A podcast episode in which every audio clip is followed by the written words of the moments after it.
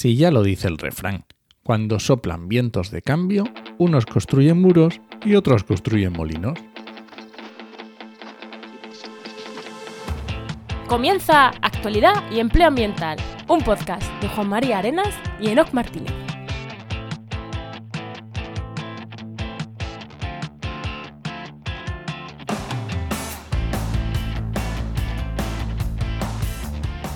Buenas, soy Juan María Arenas Y aquí Enoc Martínez, y este podcast cuenta con el patrocinio de GeoInnova.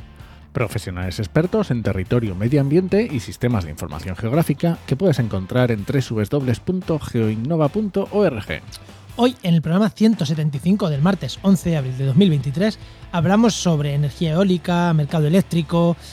Un poco ingenieril nos va a quedar, yo creo, el programa. Eh, es energía eólica, pero, pero no de impactos, que eso ya hemos hablado muchas veces, de, sobre aves y tal, sino nos vamos un poco a la, a la otra parte. Aunque, bueno, siempre trataremos de esos temas, seguro, seguro. Seguro. Pero no, antes de nada, ¿qué tal, qué tal tu semana? Pues hemos estado grabando unos pocos podcasts, ¿eh? La semana pasada alguno. queríamos, queríamos ir adelantando y que luego responden, es lo que me pasa siempre, que invito a un montón de personas y luego me responden todos, pero mm, tres semanas después y se nos juntan. Pero bien, bien, bien, mejor, mejor. ¿Y tú qué tal tu semana? Bueno, yo mi semana, mira, eh, hostias, vamos a participar en una licitación. O sea, en, la, en el pliego técnico, en la parte de comunicación del pliego técnico, una licitación súper tocha. Y la verdad que me hace ilusión, la verdad que me hace ilusión meterme. Nunca habíamos entrado en este tipo de proyectos eh, para hablar la parte técnica de una licitación, pero en plan tocha, tocha, tocha. O sea, no, no, no son 5.000 euros, ni 10.000, ni 20.000, ni 15.000, ni, ni, ni 100.000, ni. es tocha. Y, joder, mola, mola mucho porque dices, ostras, es que mi trabajo aquí puede tener efecto durante 10 años en una ciudad de España. Ostras, es esas cosas que es una responsabilidad, pero mola. Dices, para esto monté yo una empresa. Para, por, por esto no fui freelance, sino que monté una empresa para estar rodeado de equipo para montar estas cosas y participar en cosas así potentes. Así que nada, a ver si Así sale. que las secciones con Luis al final han servido para algo, ¿eh? Parece que sí, parece que sí. ¿eh? Muy bien. Nada, o sea, hemos empezado, he empezado a trabajar en la licitación. Nada, esto hay que tenerlo en un mes, o sea que tampoco es una cosa. Es la- el primer paso. Y, pero dice, bueno, pero coño, es la primera piedra para entrar en proyectos chulos que creo que es. que me apetece, me apetece mucho, ¿eh? Me apetece mucho. Hace, hace ilusión, sí. Sí, sí. Venga, vamos allá. Venga, vamos para adelante.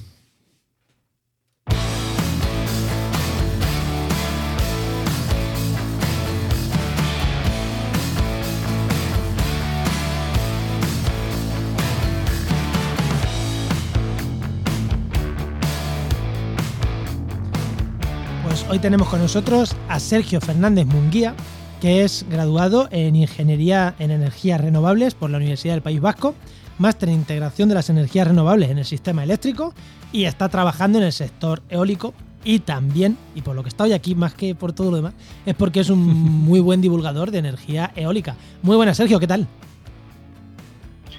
Muy buenas, muy bien, muy bien, muy contento de estar aquí con vosotros. Muy bien, encantado. Hostia, que, que he que dicho te que hayas por lo último porque es apuntado. divulgador. Bueno, sin lo anterior igual no sería divulgador en energía eléctrica, sería otra cosa. Está, está, está todo ligado, eléctrica como no, puedes energía ver, pero eólica, eólica. He dicho eléctrica, energía eólica. bueno, sí, sí, pero, pero eléctrica al fin y al cabo sí, también. es sí. en eólica, no. De, de lo que eres experto es de eso. Muy bien, Sergio, pues la pregunta que le hago a todos los invitados, que qué ser de cuando eras pequeño, qué querías ser de mayor y cómo has llegado hasta, hasta aquí. Bueno, pues la verdad es que no tengo una historia muy épica para contar. No es que yo quisiera ser astronauta o, o bombero, o- sino simplemente, pues bueno, yo era. La verdad es que siempre he sido un chaval al que las matemáticas, la física y tal se le ha dado bastante bien. Eh, surgió esta oportunidad de la ingeniería en energías renovables, ¿no? O sea, bueno, como se me daba bien eso, pues parecía que la ingeniería podía ser una buena salida, etcétera, ¿no? Y, y, bueno, este grado, de hecho, era un grado nuevo, ¿no? En la Universidad del País Vasco, me llamaba bastante la atención y, y allí que fui, tampoco, sinceramente, sin ser muy consciente de dónde me metía. ¿no? Y encima en una época donde las renovables tampoco estaban en su momento cumbre en, en España por aquel parón que hubo de instalaciones, etcétera, pero bueno, allí fuimos y, y la verdad es que no me arrepiento, no me arrepiento, muy contento de la decisión, visto con perspectiva. Y después de terminar el grado, ¿cómo, cómo afrontaste el tema laboral o cómo fue? Pues bueno, el- ahí me lancé a hacer el máster, lo hice seguido al grado. A veces, bueno, la gente dice que también conviene quizá trabajar antes ¿no? y después igual meterte en un máster, pero bueno, en general, pues bueno, lo hice así también, pues así las decisiones se van tomando sobre la marcha. Y este máster, digamos que me especializaba más en el ámbito de la ingeniería eléctrica. Y nada, pues era, era un máster de un año también y, nada, ya fue después del máster pues cuando pude empezar a tener mis, mis primeras experiencias laborales y, hasta hoy, hasta hoy, que, la verdad es que toda mi experiencia laboral ha sido en el sector eólico. ¿Y cómo, eh, mm, hemos dicho que eres divulgador, cómo das el salto ese de, no el salto, sino, oye, tú sigues teniendo, tú tienes tu trabajo, pero dedicas tiempo a divulgar? Eh, ¿En qué momento? Porque es verdad que a lo mejor un científico que está investigando divulga. O alguien que es su propia empresa y dice, no, hostia, tengo que divulgar porque estoy en una startup, es algo novedoso, tengo que divulgarlo. O es gente ya más mayor que ya viene de vuelta de todo y dice, pues ahora voy a rajar en Twitter. En tu caso no es eso, tiene una newsletter, también en Twitter, pero joder, es una persona joven que le da, aparte de su trabajo, por hablar del sector eléctrico. ¿Por qué te metes ahí un poco ahí? Vale, pues lo primero, reconozco que a mí escribir, escribir eh, me ha gustado siempre. Eso es así. Por mucho que sea ingeniero, siempre me ha gustado escribir. Y de hecho, antes de dedicarme profesionalmente ¿no? al sector eólico, yo ya tuve algunas experiencias escribiendo, aunque principalmente en blogs sobre movilidad, movilidad eléctrica, coches eléctricos, movilidad sostenible, etcétera. Eh, eso lo hacía también un poco por afición y tal, incluso en tiempos de la, de la, universidad, ¿no? Pero bueno, luego pues, pues, eso fui graduándome, empecé la experiencia laboral, me metí de lleno en el sector y también me di cuenta pues que, que tampoco había no, no había mucha gente que hablase del tema, que escribiese sobre el tema, y a mí como me gustaba, dije, pues ¿por qué no? no? O sea, si he hecho esto de coches eléctricos, pues ¿por qué no hacerlo también de este sector? Que la verdad se considera apasionante y que hay mucho por contar. Y un poco surgió así, surgió así la, esta vocación, ¿no? Y yo porque, bueno, también soy una persona, diría, muy curiosa, me gusta saber, ¿no? Más allá de lo de, mi ámbito profesional estricto, ¿no? que al final a veces es muy limitado o muy especialista, ¿no? pero me gusta saber, tener la visión más global de cómo funciona esto, cómo funciona lo otro y, más que nada es movido por mi curiosidad y por, y por mi, pues mis ganas de escribir, de, también disfruto en el proceso de contar las cosas. Y voy con otra pregunta. Es que, eh, no, me, traes, me, traes, un catedrático y no le puedo preguntar nada, pero me traes a alguien así se me ocurren ideas de temas de empleabilidad. Que le hago otra pregunta rápida. Te, que estés divulgando porque esto, aquí hay un dilema. Hay gente trabajando en una empresa normalmente, es como, hostias, es que igual digo algo, cosa, algo que a mi empresa le molesta. Y hay gente que lo ve al revés y dice, no, no, yo tengo una marca personal fuerte y, esto para mí es una oportunidad de futuro para mi empresa o para otra. En tu caso, ¿lo ves como una... ¿Te ha abierto ya alguna puerta más allá o, o en tu empresa te ha hecho mejorar? O al revés, ¿o has tenido problemas por la divulgación?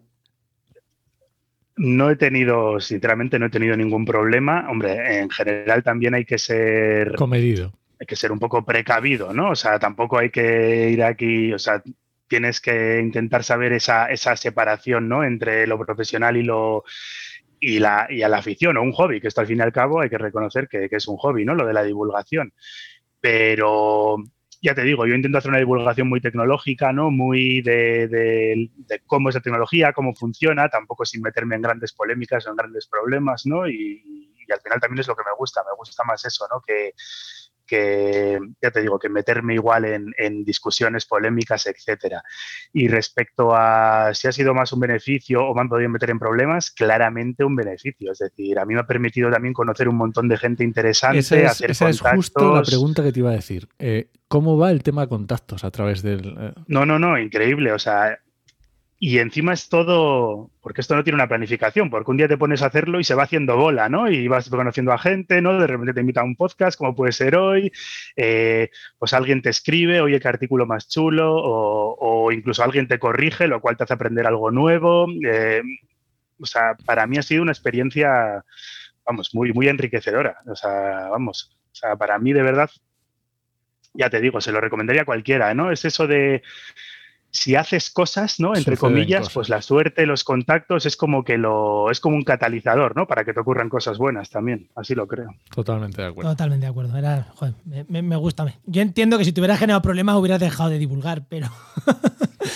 pero bueno, pues sí me está, me está guay escucharlo y que la gente no tenga miedo. Habéis visto, o sea, trabaja en una empresa, pero no le da miedo divulgar y tener marca personal fuerte. Que parece que hay muchas veces que tanto al empresario le cuesta que sus trabajadores hagan eso, como al revés, como a la gente nos cuesta tener marca personal, por si en su empresa si piensan que, pues mira, Yo la verdad que a tope contigo y con la gente que, que hacéis lo que tú. Enoch, vamos con el ¿Pasamos tema. al tema? Venga, Venga. vamos.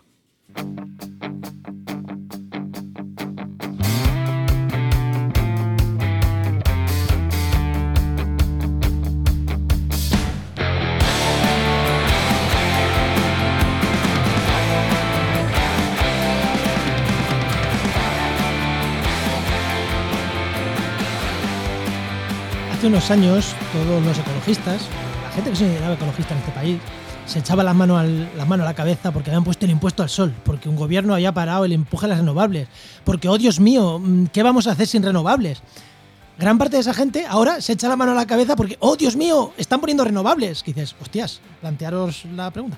Entonces, joder, creo que muchas de esas miedos, muchas de esas dudas que mucha gente tiene, eh, se pueden abordar desde muchos puntos de vista, y no digo que aquí vayamos a resolver todas, ni muchísimo menos, pero sí que queríamos hacer un programa entendiendo la energía eólica, qué problemas tiene, qué beneficios, eh, por qué la atacan desde muchos sectores, tanto más ecologistas como menos, todo lo contrario, lo que antiecologistas, por así decirlo, la atacan de todos los sectores y queríamos ver- ver una visión un poco en qué situación está la eólica ahora mismo, cuál es el peso en el mercado, si realmente es tan importante, si no es tan importante. Bueno, hablar un poquito en torno, en torno a esto, la energía eólica. Así que la primera pregunta es, es muy directa. ¿Cómo está ahora mismo la energía eólica en España? ¿Qué porcentaje de la, de la producción se, es de eólica directamente? Para saber de qué manito estamos hablando, porque a lo mejor estamos hablando de un 2% y dices, gilipolleces. O estamos hablando de un 80% y es como, ya, pero es que es que creo que una cosa ni la otra. No, no, vamos. eh, hoy en día la eólica es una protagonista, por no decir el principal protagonista de- del sector eléctrico español. Eh, si no estoy equivocado, es el 23% de la, de la electricidad de- que, se, que se consume en España, lo cual es muy relevante, ¿no? Y tenemos unos 30 gigavatios instalados. Creo que se acaba de superar esa barrera, esa barrera justo estos, estas semanas atrás. Eh, por poner también a España en una perspectiva mundial, pues somos el quinto sexto país del mundo con, en potencia eólica instalada, lo cual también nos pone en una, en una situación eh, pues eso, relevante a nivel mundial, ¿no? Y claro, y por detrás de países pues, que nos superan en tamaño también de una forma notable, ¿no? Pues China, eh, India, Estados Unidos, Alemania, ¿no? Tendríamos España, no sé si en el quinto o en el sexto, ahora mismo no, no recuerdo. Sí, y, en, y en- y en neto, posiblemente, si estamos superados por eso, en neto estemos por encima de ellos. Sí, sí, claro, en porcentaje, en- claramente en porcentaje de generación vamos a, a estar por encima de un país como China que tiene un consumo desorbitado y por mucha eólica que ponga, ¿no? Necesita, necesita más eólica para llegar a los porcentajes que tenemos aquí en, en O sea España. que cuando estamos hablando. Y esto tiene. No, no, o sea, que, que- que ha dicho que posiblemente, o, bueno, es la principal fuente de energía, pero cuando decimos ahora mismo, no estamos diciendo a esta semana que ha hecho aire, estamos diciendo el último año, ¿no?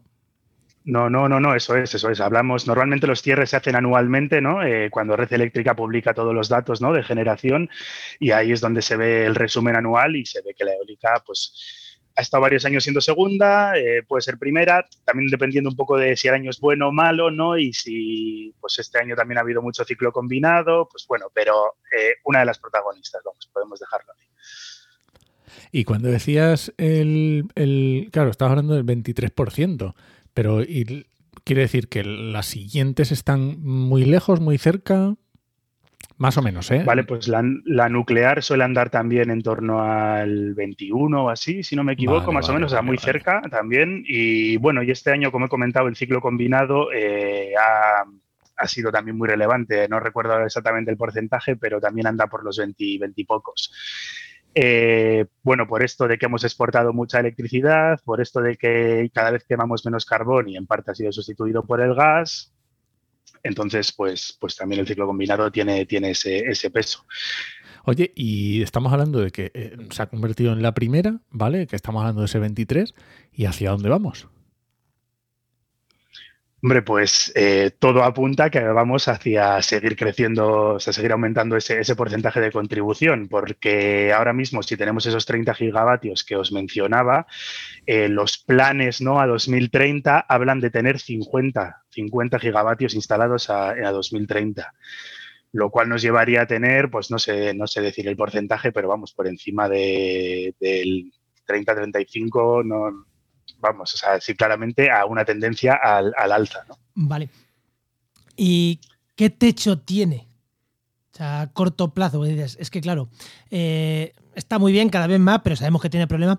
¿Hay algún techo que ya estéis viendo que digas, no, es que más de un 40%, más de un 50% puede ser peligroso porque hay que tener otras alternativas? O decir, no, no, pues tenemos alternativas que puedan encenderse y apagarse y oye, cuanta más produzcamos mejor. ¿Hay algo, a corto plazo me refiero, no, no, no hablamos en 2050, eh, hablamos en, a cortos plazos. ¿Hay algún techo que digas, este parece un techo casi difícil de saltar? es, difícil decir eh, un techo concreto, ¿no? Una cifra que digamos, esto ya a partir de aquí es un problema y antes eh, no lo es, ¿no? Pero lógicamente, eh, si el consumo de electricidad se mantiene estable y cada vez ponemos más eólica, va a haber episodios de muy alto viento, ¿no? en los que toda la eólica coincida generando a la vez. Y si no tenemos dónde consumir esa electricidad, porque claro, cuando todo genera a la vez hay varias opciones. Una es exportar, pero claro, también sabemos que nuestras interconexiones internacionales pues están limitadas, ¿no? Y, una vez se saturan, pues no podemos enviar más electricidad a Francia o, a Portugal, ¿no? O incluso a, Marruecos. Entonces, puede llegar el caso en el que si tenemos eh, cierto nivel de potencia eólica instalada y tenemos un día, vamos a decir, con mucho viento, eh, no podamos eh, absorber, no podamos consumir toda esa electricidad, ¿no? Y una parte pues de los aerogeneradores haya que, por ejemplo, que, apagarlos. ¿no? Aquí es donde entraría también el generar demanda adicional, ¿no? Pues como se habla de los coches eléctricos, se habla del hidrógeno verde. Entonces, eso, más allá de, establecer un límite concreto, lo que podríamos decir es que si seguimos aumentando mucho, pero no encontramos eh, consumos, ¿no? No encontramos dónde gastar esa electricidad.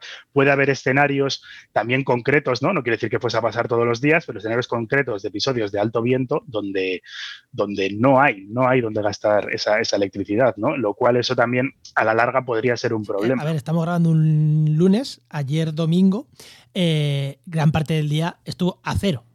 La electricidad costaba cero porque estaba la, eólica mm, metiendo todo. Entonces es como, pues si está la única metiendo todo, es cero que estaba la producción. Claro, era domingo, un domingo de marzo, que en marzo hace viento y en domingo no hay demanda. Claro, pero si eso empieza a pasar un lunes, un martes, un miércoles, pues puede ser también que empiece a no ser tan rentable, ¿no? Instalar, pues si vas a dar a cero, pues a lo mejor a la empresa tampoco le interesa montar. Claro, pero yo creo que llega a ese punto también se cambiará la manera de pagar, con lo cual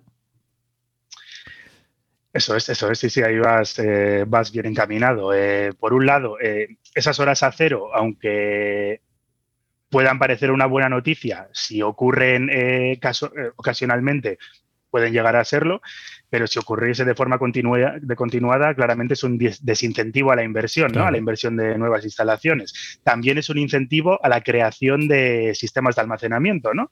Es decir, unas baterías podrían jugar a cargar en horas muy baratas para, pues, por ejemplo, eh, cuando baje el sol, ¿no? Eh, poder descargar y, tener y esa diferencia entre la carga y la descarga que sea rentable, ¿no? Para esa instalación de baterías, por poner un ejemplo, o a ese hidrógeno verde del que tanto se habla, por ejemplo, para poderlo generar con un coste de energía eh, barato y que ese hidrógeno verde también tenga un coste entonces barato razonable. Lo que pasa es que eso imagino que también dependerá de, ser un, juego de precios. Quiero decir, si yo, claro, si a mí el, tener baterías me cuesta X, porque digamos que las baterías son caras, o tengo que generar un sistema, unos electrolizadores de hidrógeno, o tengo que generar un sistema que a mí, ¿sabes? Que me cueste X dinero, imagino que esto será matemáticas, es decir, pues oye, me, me cuesta tanto, puedo generar tanto, me interesa o no me interesa, o sea, que será puramente económico.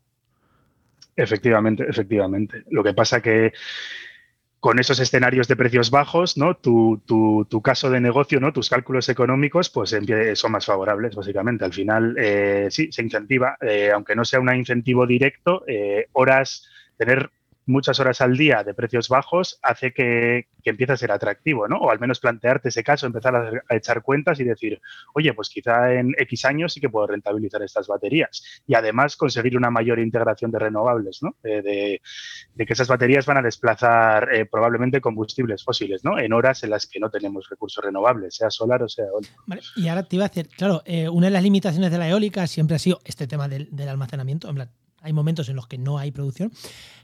Eh, a la hora de, de, instalar más, ahora mismo en España, más eólica, ¿cuál es el principal problema? ¿Encontrar buenas zonas donde ponerlo? ¿O las inversiones? ¿O, o ahora el reto está más en el almacenamiento, en las vías de evacuación, porque yo conozco zonas que es que no se ponen más, no porque sean malas, sino porque es que la vía de evacuación no da para más. Eh, hace unos años en Albacete había muchas proyectadas y la empresa no las ponía porque no había por dónde sacar la energía. O sea, ¿en qué, en qué momento estamos de, eso? O, hay tal rechazo, rechazo social que se bloquean? ¿En qué momento estamos eh, problemas para poner más renovables, más, más eólica?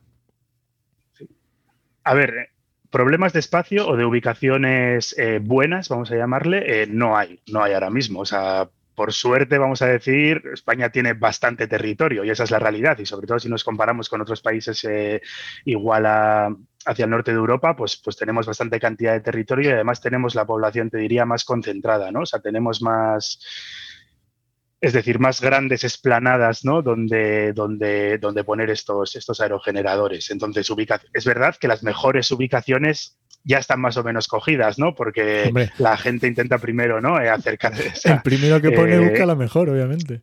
Efectivamente, efectivamente. Eh, pero eso no quiere decir que sigan quedando un montón de, ubicaciones buenas, vamos, ese no, no, sería un problema ahora mismo. Lo que has comentado de la red, eh, Sí, o sea, tampoco te voy a decir que es un problema que eso esté frenando mucho, pero hay que ser consciente de que el desarrollo de la red eléctrica, ¿no? de la infraestructura eléctrica, de estas líneas de, transporte, ¿no? Eh, tiene que ir de la mano con, la instalación de aerogeneradores, porque parece, da la sensación que tú vas donde quieres, ¿no? plantas ahí un aerogenerador y dices, bueno, pues la electricidad ya veré por dónde la saco. Y no, claramente lo primero que hay que ver es, oye, ¿dónde, dónde voy a poder eh, verter ¿no? esta electricidad? ¿Dónde tengo un nudo? ¿Dónde tengo una subestación de un punto de conexión de red eléctrica? Eh, aquí, vale, pues entonces en 20, 30 kilómetros a la redonda, ¿no? Dependiendo cuanto más cerca mejor, por supuesto, eh, poder instalar un, parque eólico. Entonces, esto es, esto es muy relevante, por supuesto. Y también con la eólica marina que, vendrá y que no sé si comentaremos luego, pues también tenemos que tener cerca de la costa ¿no? esas, esas ubicaciones donde, donde llevar la electricidad desde el mar hasta ese punto de la costa y de ahí a los consumidores.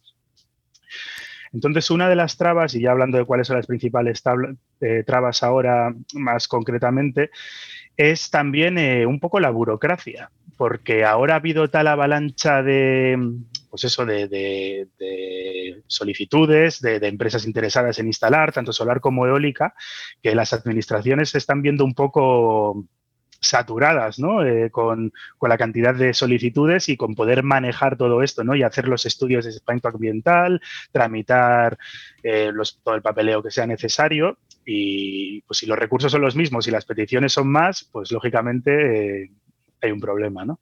Entonces esto es algo que encima es algo a nivel europeo, no es que solo sea en España y es algo que un poco la industria demanda, ¿no? Que, se agilicen de, alguna manera esos, esos permisos. Mm. Oye, de este, de este tema, antes de que cambiemos, Juan, estuvimos, estuvo Álvaro Peñarrubia en el programa 88, que estuvimos hablando justo de esto, de las conexiones a la red, para que no se me olvide. En el 88, hace casi 100 programas, ¿no? Que no se te olvide. que no se te olvide eso, hace casi 100 programas. Sí, Juan, dime. No, no, si yo seguía aquí. Vale, cuando dice las empresas, el sector dice que se agilicen, eh, ¿qué está proponiendo? Porque es que esta frase eh, la puede coger mucha gente y decir, están diciendo que se quite la evaluación de impacto ambiental, como se ha dicho. Eh, han quitado la evaluación de impacto ambiental, cosa que es mentira, o sea, literalmente es mentira. claro, que se agilice eh, tú que conoces el sector de dentro, aunque habrá cosas que a lo mejor no puedes decir, pero ¿qué es lo que se pide? ¿Que realmente se quiten trabas burocráticas o que simplemente que lo que hay vale, pero que se, que se haga más rápido? En general, que se haga más rápido, porque a veces... Eh, pues eso, igual hay que tocar muchas ventanas diferentes, ¿no? Muchas administraciones, igual podría haber una sola ventana única, eh, o igual lo dicho, es pues un problema de recursos, ¿no? Si, si, si el funcionario o el departamento tiene en su mesa eh, una torre de papeles, pues podrá ir sacando trabajo en la medida en la que pueda, ¿no? Eh, más recursos claramente podría, podría agilizar eso.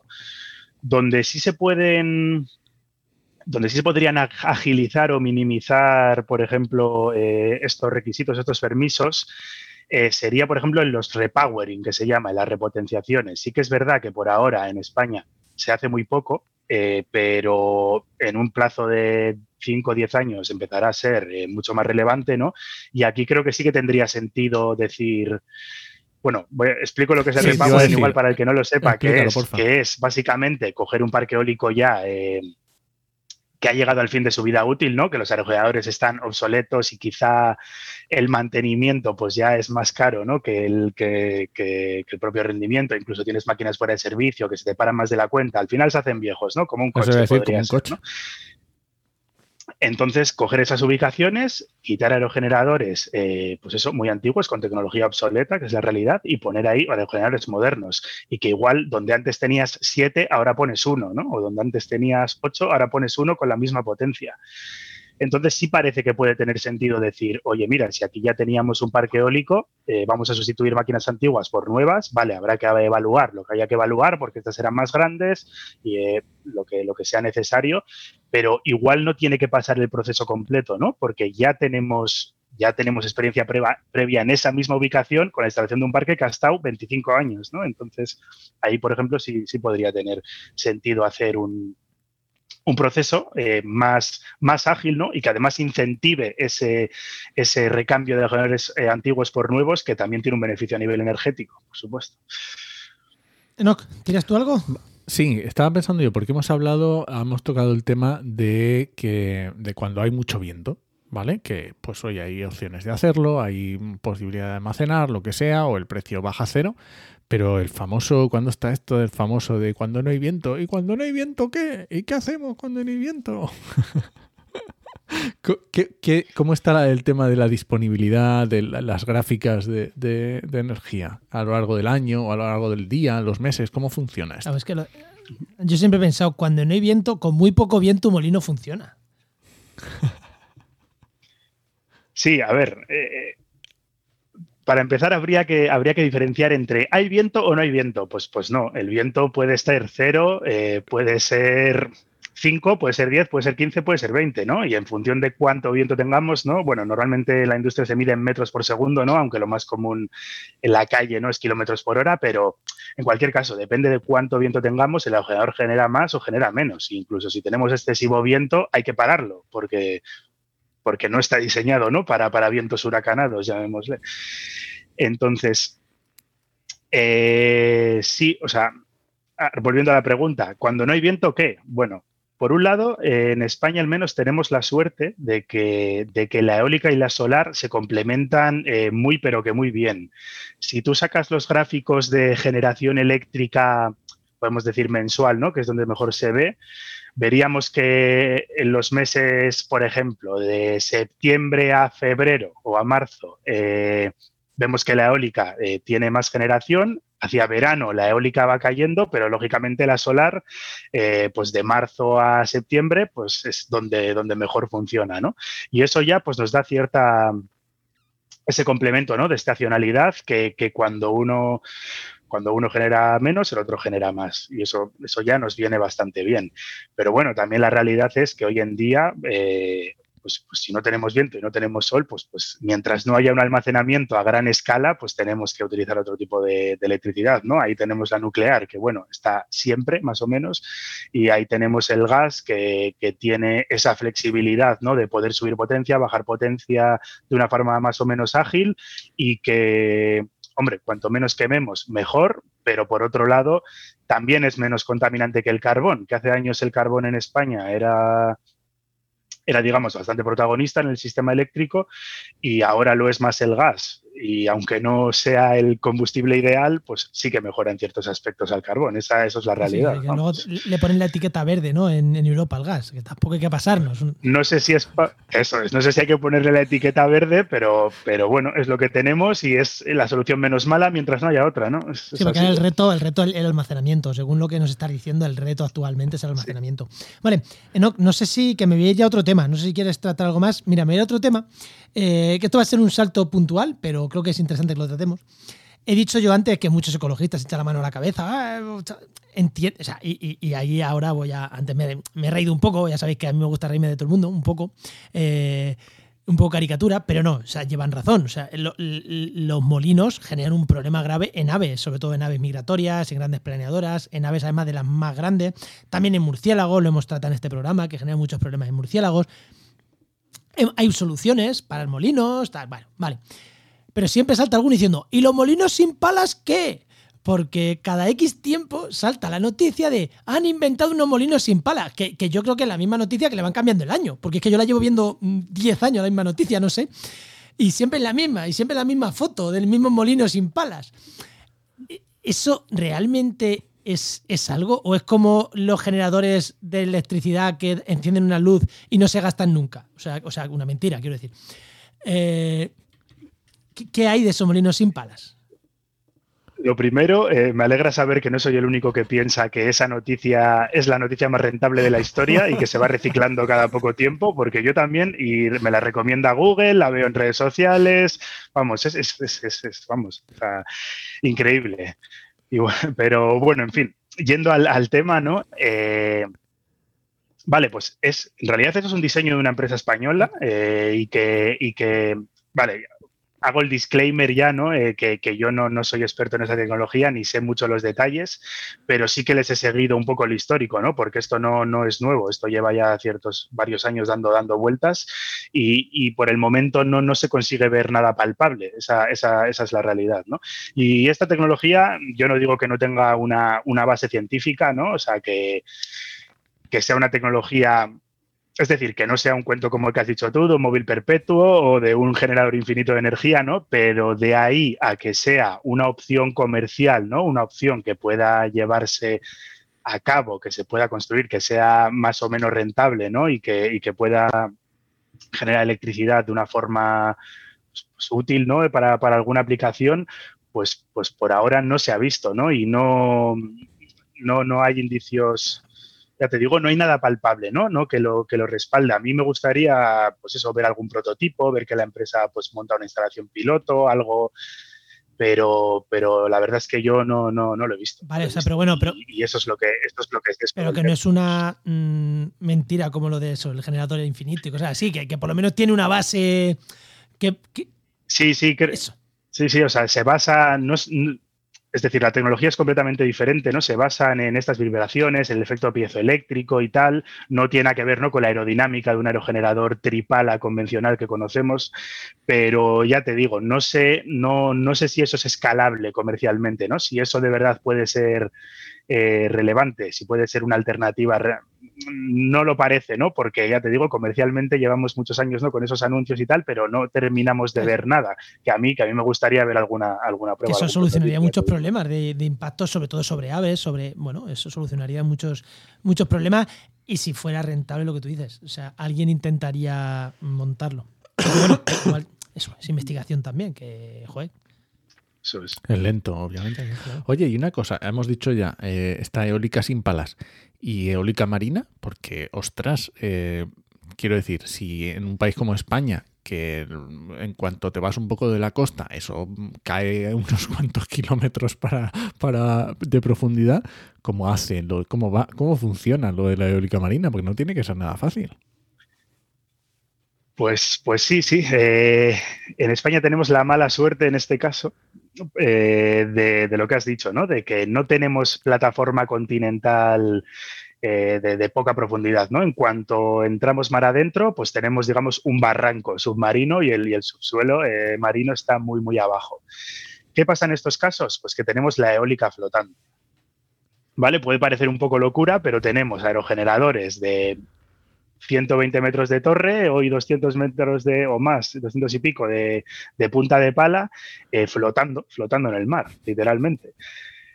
Eh, claro, ¿cuál es el problema? Y con esto con un dato queda más o menos claro. En Europa, el 99,6 creo que es por ciento de la eólica marina es eh,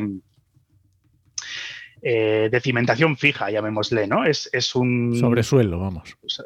Eso es sobre suelo marino, anclada, ¿no? Eh, con estructura o con un tubo muy largo al, subsuelo marino. El 99,6, ¿no? Y el 0,4 restante es flotante. Y la mayoría, pues, son prototipos o parques pequeños eh, precomerciales que le llaman, ¿no? Como que son piloto, parques piloto, etcétera. Entonces, en España, pues, pues es decir, bueno, la flotante es todavía entonces una tecnología incipiente en desarrollo ¿no? Eh, y, más cara, por supuesto. Entonces, por eso en España no tenemos ningún parque eólico marino. Bueno, tenemos una unidad, una unidad en Canarias de 5 megavatios, que también fue un prototipo, pero vamos, no tenemos ningún parque eólico marino comercial ¿no? en, España por ese motivo. Eh, vamos a ver, es que recientemente. yo creo que nos, o sea, que nos hagamos una idea. O sea, las cuatro torres estas de Madrid tienen 200 metros de alto. O sea, es que es una burrada. O sea, como tienes un bicho de 200 metros flotando en medio del mar con las olas, con los temporales. O sea, es que... Mm,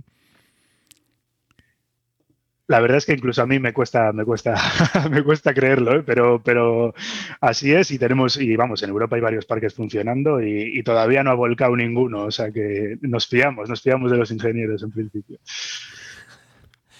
Es que el tema es que, bueno, por complementar un poco, en, España, de hecho, hay varias empresas eh, que tienen pues algunas patentes, tienen algunos prototipos en, este sentido. Probablemente llevaos un poco por la necesidad, ¿no? Porque en España, ya te digo, o es flotante o, no es, ¿no? Entonces, es, es la verdad es que es ahora muy apasionante el sector en ese sentido porque hay un montón de empresas, y no solo españolas, pues como desarrollando diferentes diseños de aerogeneradores, de flotadores, unos de una forma, otros de otra, pues para intentar, pues eso, conseguir plataformas, ¿no? Que, que cumplan lo prometido, pero que además hagan de una forma pues con menos material, más barata, unos con hormigón, otros con acero, entonces está, está muy entretenido y es muy interesante ahora mismo el, sector. en ese lo de tener algo flotando hecho con hormigón y acero ya me acaba de explotar la cabeza, en plan...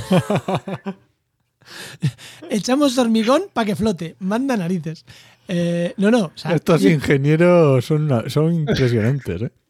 No, no, a ver, que me parece, me parece espectacular. Hombre, también decir una cosa, que gracias a que en España la forma que tiene, con tantas montañas, porque España es muy montañoso, eh, comparado con, la gran parte de Europa, no son zonas muy altas, pero España es muy escarpado, muy montañoso. Eso también en parte hace que, nuestros fondos marinos no sean planitos. Yo creo que tiene algo que ver también. O sea, que es que, claro, igual, claro, no, soplar y sorber a la vez, pues como que no se puede, una cosa o la otra. Bueno. Sí, todo no puede ser. Todo y ahora, mira, hablando de la Marina, antes de irnos, eh, dos cositas rápidas. Creo que tiene aquí una. No, para preguntarte, pero ya que estoy yo, te pregunto la otra. En cuanto a impactos, por ejemplo, sobre las aves, que son uno de los principales problemas que tiene la eólica en tierra, en el mar, eh, igual, claro, tampoco sea experto de esto, ¿no? Pero ¿se sabe si el impacto es similar, es mayor, es menor? Eh, porque, claro, joder, también es verdad que las aves marinas también pillan zonas de mucho viento para volar. Claro, al final. Sí, y sobre todo en, ya te digo, no, por supuesto no soy experto, ¿eh? pero bueno, al final soy un curioso compulsivo que me llamo yo y me gusta leer de todos estos temas y, vas formándote un poco tu, punto de vista y tu opinión, ¿no? Pero sí, lo que dices, también estas migraciones, ¿no? Que además muchas aves hacen por, pues a través del mar, etcétera, ¿no? Eh, Vale, lo que, bueno, recientemente eh, que es una utility sueca, es una eléctrica sueca, ¿no? Que tiene varios parques eólicos offshore, sí que ha desarrollado un estudio que ha tenido varios años de duración para, precisamente eso, medir un poco el, impacto sobre las aves en, condiciones reales de operación, ¿no? Y al parecer los estudios, pues el estudio ha tenido muy, muy buenos resultados, eh, pues eso de que no se han registrado impactos, etcétera, y al parecer las aves, eh, pues, pues sí que esquivan, ¿no? En cierto modo, eh, esas zonas, ¿no? Para llegar a su destino. Y yo lo que digo un poco es, el impacto cero no existe, hay que poner, hay que hacer el vamos, el estudio más detallado posible, ¿no? Y, asegurarse de que eso se cumpla, por supuesto. Luego, además, hay que poner todas las medidas adicionales que se pueda. También existen los algoritmos de parada que se llaman en, en parques eólicos, que cuando se detecta o cuando se sabe que hay cierto ciertas épocas o incluso se detecta mediante sistemas de radar, etcétera, que hay aves las inmediaciones, se puede decir al ordenador que se pare directamente hasta que vuelva a haber despejado. Y bueno, herramientas hay para minimizar ese, impacto, eso, esa es la realidad. Y por supuesto, al final también las empresas también son, están interesadas en minimizar ese impacto. O sea, no porque también la, opinión pública también presiona, ¿no? Lógicamente, y, las cosas, pues, pues ese, ese, afán por hacer las cosas bien, pues también existe. es así. Oye, y además del impacto sobre las aves, que sí que es verdad, últimamente estamos viendo bastante en prensa el tema de la pesca. Se están quejando bastantes pescadores y bueno, ¿cómo estás viendo ese tema? ¿Qué, qué es lo que está, qué, qué, se están quejando? ¿Qué posibilidades hay? ¿Cómo lo, cómo lo ves desde la industria? Pues, pues a mí también me ha sorprendido bastante el revuelo que se ha generado últimamente con, con el tema pescadores, porque bueno, en general ya estaba viendo bastante revuelo con la eólica últimamente, que, la, que, que, en parte también es sorprendente, ¿no? Porque parece que la eólica acaba de llegar a España y en realidad es que lleva más de 20 años. Eh, o sea, hay pueblos, ¿no? Hay pueblos y, en España que llevan más de 20 años conviviendo con un parque en sus alrededores y, y, y, nunca ha habido, o sea, lógicamente siempre habrá habido más protestas, menos tal, pero nunca ha habido el revuelo que ha habido estas últimas semanas, que está viendo, estos últimos bueno, meses. Sabes lo de Estados Unidos, ¿no? Eh, que ya han, que, que, que han, de...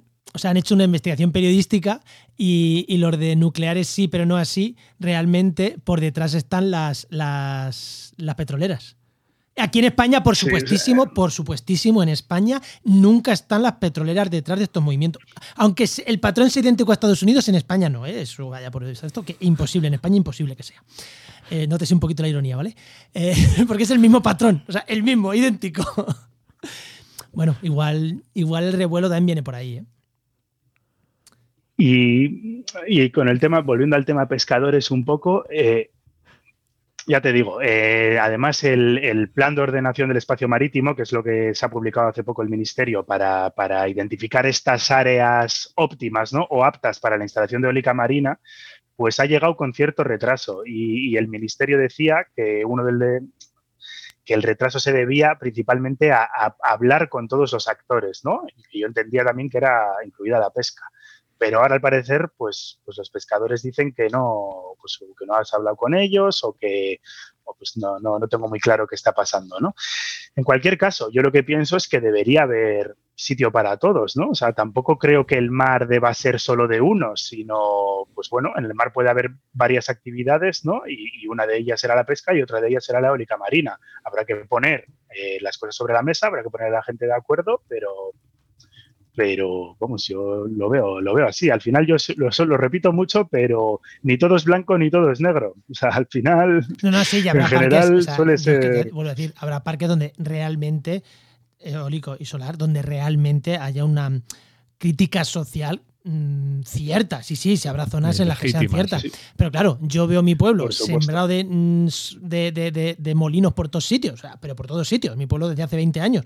Joder, y allí las manifestaciones fueron contra el fracking. Y allí la gente decía, no, no, los molinos son el mar menor. Todos los grupos ecologistas de la comarca lo decíamos, benditos molinos, pero no nos traiga fracking. O sea, tráenos más molinos. Eh, eh, esto ha cambiado. O sea, eh, esa gente que hace 15 años decía eso en mi pueblo, hace 10, ahora ha cambiado. Y, y dices, ¿pero por qué? Si, si tenemos los molinos, si, si ya están aquí. Eh, a mí que me llama un poco, me llama bastante la atención. Pero sí, en España ya había sitios muy, muy, muy llenos de, de, molinos y oye, y gracias a eso se, sí. se, y con seguimiento y haciéndose las cosas bien, eh, creo que es el, creo que es el camino. Yo también. Sí. Enoch, ¿querías tú tirar algo más? Si quieres, simple para cerrar, Sergio, un poco para ver en perspectiva, un poco a futuros, de ver un poco el PENIE, que cómo está, cómo está respecto a la eólica, y si va a haber que, renovar el PENIE, cómo lo llevamos, si ya nos hemos pasado, si nos queda mucho, qué, objetivos tenemos a, a estos los próximos años. Vale, pues como comentaba un poco al principio del programa, de cara a 2030 el objetivo era de 50, de 50 gigavatios de eólica, de los cuales entre 1 y 3 deberían ser de eólica offshore. ¿Vale? Eólica marina. Eh, no está claro que la eólica pueda cumplir esos 50 gigavatios, aunque parezca que, ahora estamos viviendo ¿no? pues una época dorada de, la instalación, de las instalaciones renovables, con la eólica al menos no está tan claro que se pueda alcanzar, pues un poco por lo que he comentado, por este tema de, de tramitaciones, tampoco es que la cadena de suministro, ¿no? la industria eólica, fabricantes, etcétera, esté pasando por su mejor momento el tema del coste de materiales, eh, problemas pues estos derivados de la guerra de Ucrania, etcétera, energía, pues bueno, ha, ha afectado bastante también al, al, al sector de, de, los fabricantes.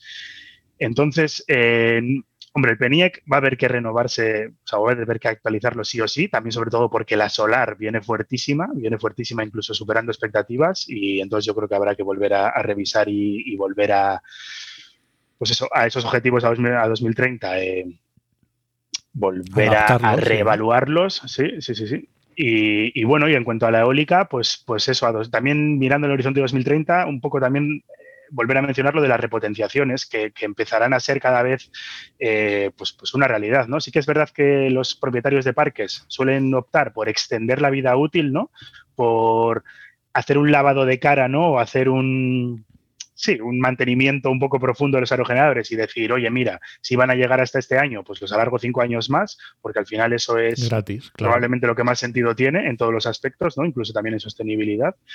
Pero va a llegar un momento en el que, en el que este repowering, ¿no? estas repotenciaciones van a ser, van a ser necesarias y una buena, y una buena oportunidad, ¿no? También para generar más energía con la misma potencia instalada y con menos unidades de regeneradores. yo eso lo veo, lo veo genial, ¿eh? lo, de, lo de alargar la vida útil de algo, si, si realmente está funcionando y en condiciones de seguridad, pero es que, o sea, lo veo bien hasta en la nuclear, fíjate, o sea, lo que decir, o sea, si algo está funcionando en condiciones de seguridad, pues si se planificó pues para 40, pero puede durar 45 o 20 o 25, sí, sí. Siempre y cuando las condiciones de seguridad. Y, y, en la eólica, a ver, un accidente en la eólica no es igual de grave que en una central nuclear. que podemos arriesgar un poquito más. Bueno, pues no sé, Noc, si terminamos ya. Nada, Sergio, a no ser que mm, algo que nos hayamos dejado que te quieras, que quieras comentar, mm, más o menos. No, yo creo que hemos hecho un buen repaso a la actualidad, sinceramente. no, se me ocurre nada más para pues contar. Pues nada, momento spam, cuéntanos un poco, háblanos de la Winletter o qué nos quieres contar. Vale, pues bueno, eh, básicamente WinLetter es un pequeño proyecto personal que tengo, ¿no? Un side project, estos que se les llama, ¿no? que bueno, consiste en una newsletter semanal eh, en el que hacemos un poco un repaso ¿no? a la actualidad del sector eólico, ¿no? Lo mismo comentando pues el último modelo de generador que ha salido, o la polémica está con los pescadores, o o este tema de la eólica flotante, de la eólica marina que viene en España, pues un poco la actualidad y siempre desde un punto de vista, pues, pues intentamos, vamos, ser, ser rigurosos, ¿no? Técnicamente y también que sea accesible para todos los públicos, ¿no? Que no que lo pueda leer cualquier interesado o cualquier curioso, no, no solo alguien que esté muy dentro del sector. Y nada, es una newsletter que llega a tu bandeja de correo y que te puedes suscribir gratis en, si pones Winletter en, en, Google, debería de salir, debería de salir. O sea que vamos, al que esté interesado o que sea curioso, pues le animo a, que se pase por ahí. Incluso puede leer ediciones pasadas sin, suscribirse para ver, para ver si le encajan y le gusta. Eh, nosotros la nota del programa las dejaremos también. Y también en Twitter eres bastante activo y en LinkedIn, si te buscan, seguro que te van a encontrar por ahí, Sergio Fernández Munguía. Y si dejamos enlaces en las notas, que también publicas cosas muy interesantes. Pues muchísimas, muchísimas, muchísimas gracias, Sergio, por este ratito que nos has regalado de, información sobre la energía eólica. Muchas gracias, Sergio. Gracias a vosotros, ha, sido un placer, la verdad. Venga, hasta la próxima. Hasta luego.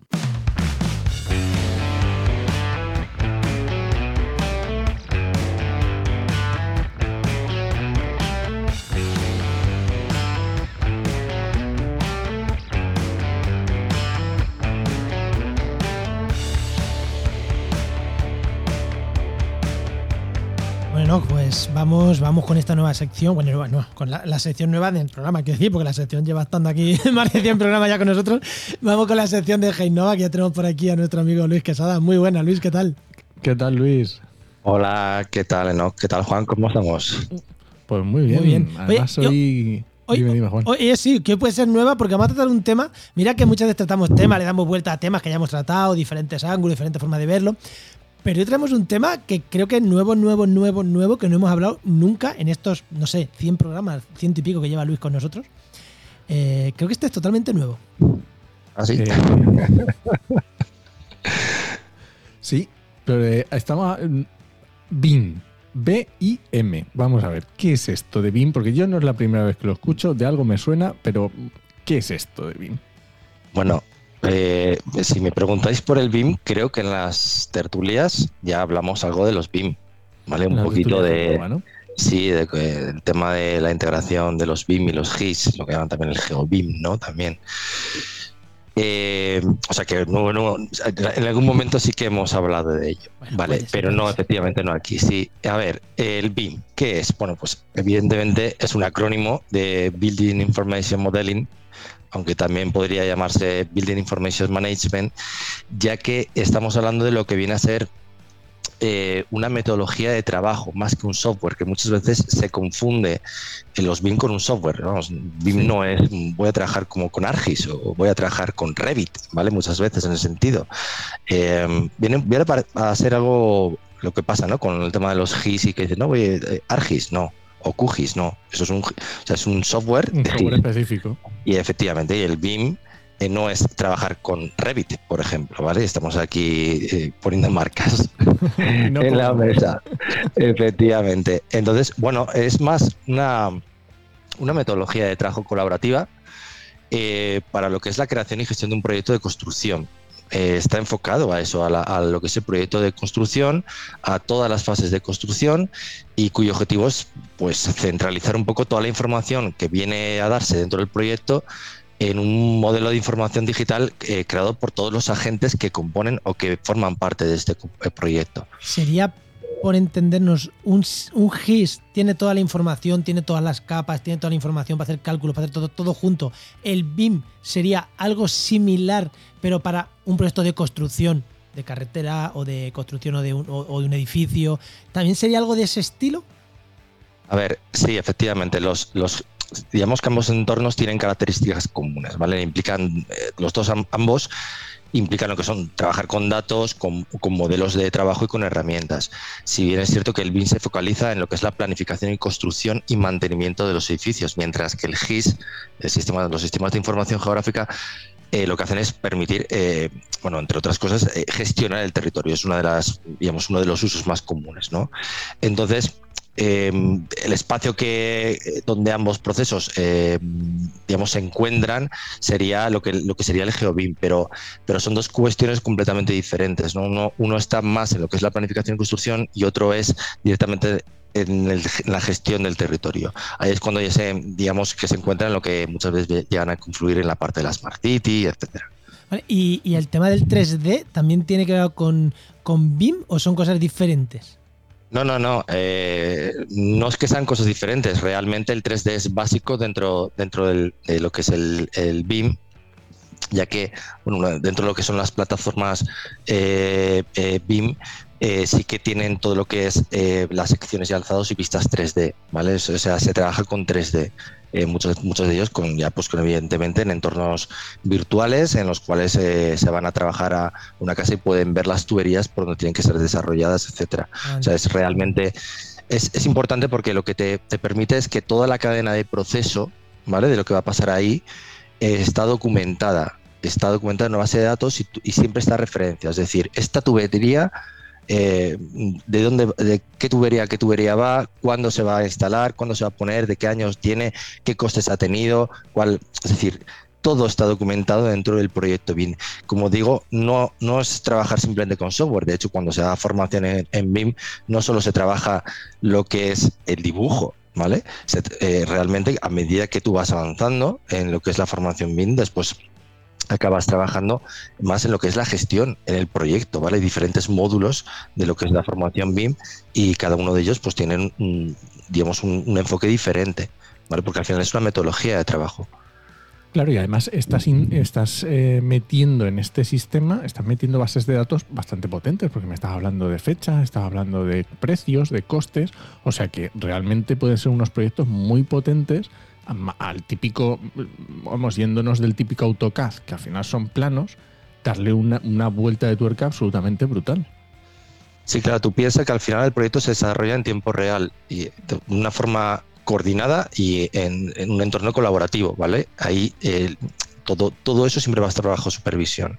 Entonces, evidentemente, cuando integras las diferentes eh, áreas de trabajo, desde el diseño conceptual, eh, todo lo que viene a ser análisis y planificación, mapeos, cartografías, todo lo que viene a ser la construcción y la fabricación de elementos y materiales, hay muchas veces de hecho, cada vez se va integrando más, por ejemplo, en temas de, cálculos de huella de carbono, todo lo que viene a ser el análisis del ciclo de vida del producto o, cuánto, cuánto, cuánto emite ese, ese, ese, ese, material que vas a utilizar, de forma que los propios eh, arquitectos los propios diseñadores pueden llegar a, definir diferentes modelos, diferentes diseños de, de, edificios o de obras de construcciones eh, con diferentes tipos de emisiones de huella de carbono. ¿vale? Entonces, al final, realmente, aquí al final lo que te estoy comentando es que se integra eh, todo el proceso ponte todo el proceso, todo, desde el diseño hasta, de hecho, la, demolición de, esa construcción.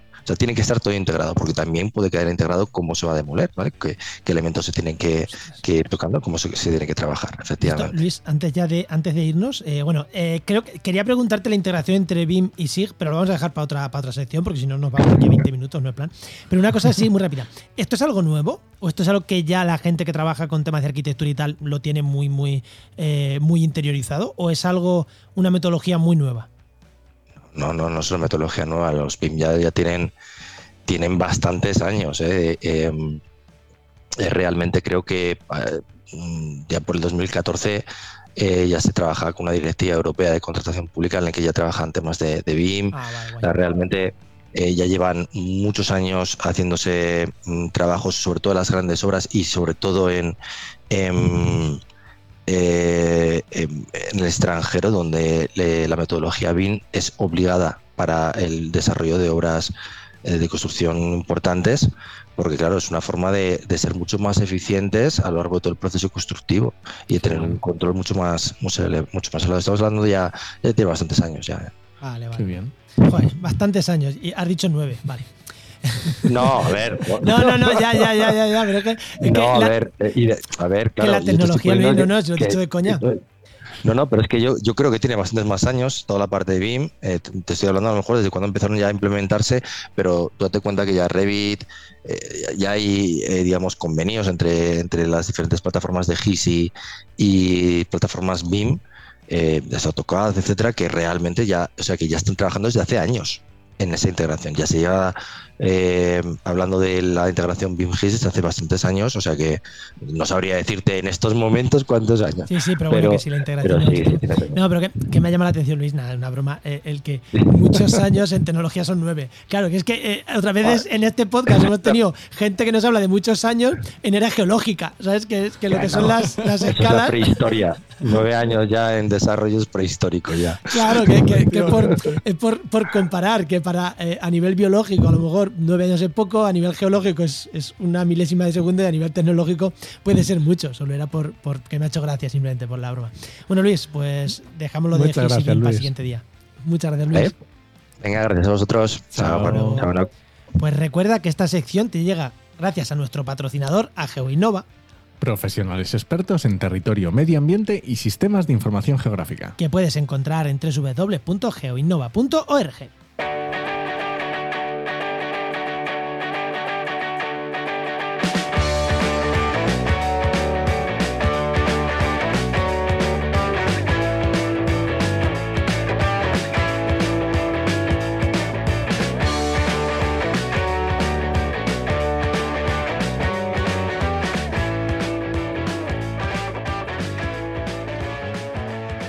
¿nos vamos o qué? Pues sí, pero antes déjame que te recomiende un podcast. Venga.